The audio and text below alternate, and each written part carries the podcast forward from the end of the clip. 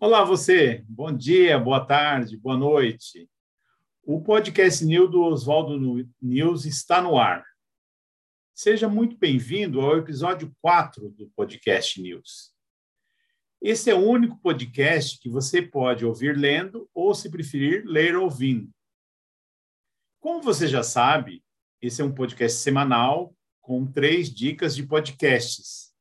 E quem já ouviu e leu algum episódio sabe que para ter uma experiência completa desse podcast, é preciso ler a descrição do episódio, onde tem informações complementares ao áudio. E na descrição tem também uma pequena ficha técnica e três teasers de cada um dos podcasts citados. Hoje eu vou falar de, do podcast TinaCast, que é de uma aluna da escola do podcast, a Tina Álvares, Vou falar do podcast B9 Podcasts e também da Globo Podcasts. Bem, vamos lá. Eu falo então dessas três estruturas de podcasts importantes para que possamos entender um pouco melhor esse mercado e ajudar os podcasters a melhorarem o seu trabalho, seja na produção de conteúdo bem como no estudo da viabilidade de monetização do seu podcast. Vou falar primeiro do podcast da Tina Alves, o TinaCast, que é um podcast pensado pela Tina para ser de alta ajuda aos empreendedores e também de ajuda para as empresas. Ou seja, é um podcast que tem tudo de bom, pois qualquer empreendedor tem os seus dilemas pessoais, assim como tem os problemas inerentes a ser empreendedor no Brasil, onde você tem que matar um leão por dia. É um podcast de grande valia. Eu, como pequeno empresário há 36 anos, recomendo e oriento que vocês ouçam, que vale muito a pena. Se não bastasse isso, a Tina tem um currículo de fazer inveja, tanto no lado de graduações, bem como experiências práticas, de verdade, no chão de fábrica. Esse é o melhor dos mundos, pois ela fala com propriedade e de um jeito que faz o um, empreendedor avançar. Pela experiência da Tina, ela deveria ter já o seu TEDx. O podcast da Tina está completando nessa semana um ano, que é um marco digno de comemoração mesmo, pois se trata de um conteúdo de extrema relevância são 46 episódios, quase 10 horas de conteúdo disponível. Outra coisa muito importante, além dela ter uma regularidade britânica na publicação dos episódios, ela norteia o todo cada episódio em função da, do, do, do tópico. Então, ela usa o tempo necessário de acordo com o assunto abordado.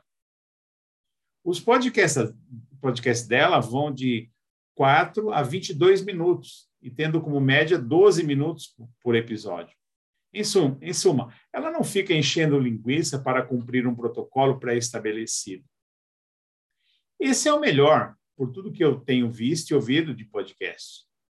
Inclusive, isso está antenado com o momento atual, onde tudo tem que ser mais rápido.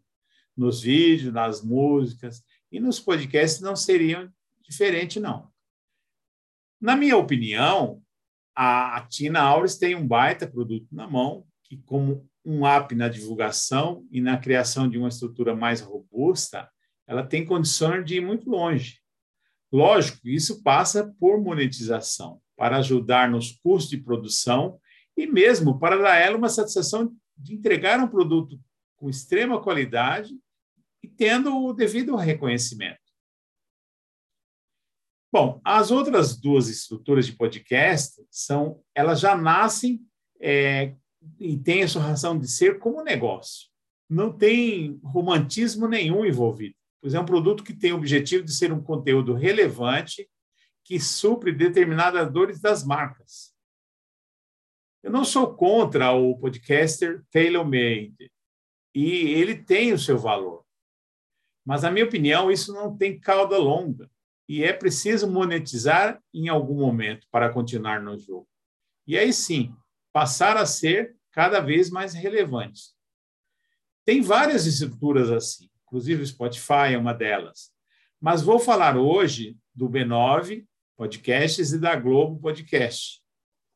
O B9 é uma espécie de guarda-chuva que coordena e agencia mais de 30 podcasts.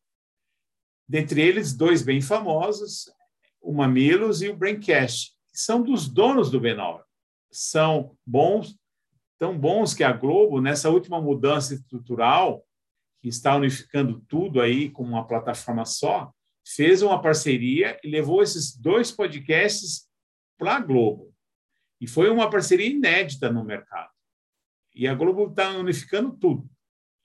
O meu objetivo aqui é mostrar para você a ponta desse iceberg e convidá-lo a fazer uma imersão no B9 e ver esse lado comercial deles, que é de tirar o chapéu. Tem podcasts que já nascem desenhados especificamente para uma marca, onde o patrocínio é algo intrínseco e natural. E o mais importante, só empresas top, tipo Coca-Cola, Banco Next, Volvo e outras marcas. E é mais ou menos assim: uma marca patrocina uma temporada, na outra já é outra marca, e está tudo bem.